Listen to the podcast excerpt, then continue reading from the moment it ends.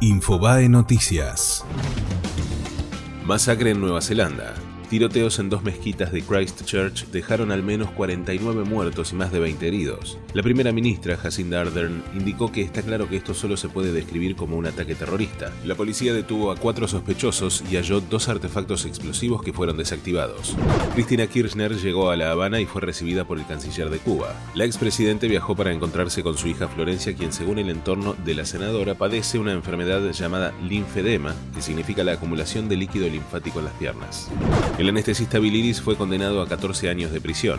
Fue encontrado culpable del delito de homicidio en grado de tentativa. En tanto, Juan Martín Mercado recibió una pena de 6 años por la facilitación de un lugar para el suministro de estupefacientes. Los alimentos ya acumulan una suba de 9,8% en el año. Más allá del impacto de las tarifas, los analistas destacan la aceleración de los aumentos que no incluyen servicios regulados ni productos estacionales. Daniel Scioli lanzó su precandidatura a presidente. Durante la presentación de su libro, el diputado nacional y exgobernador aseguró que más allá de lo que resuelvan otros, se va a postular. Fue Infobae Noticias.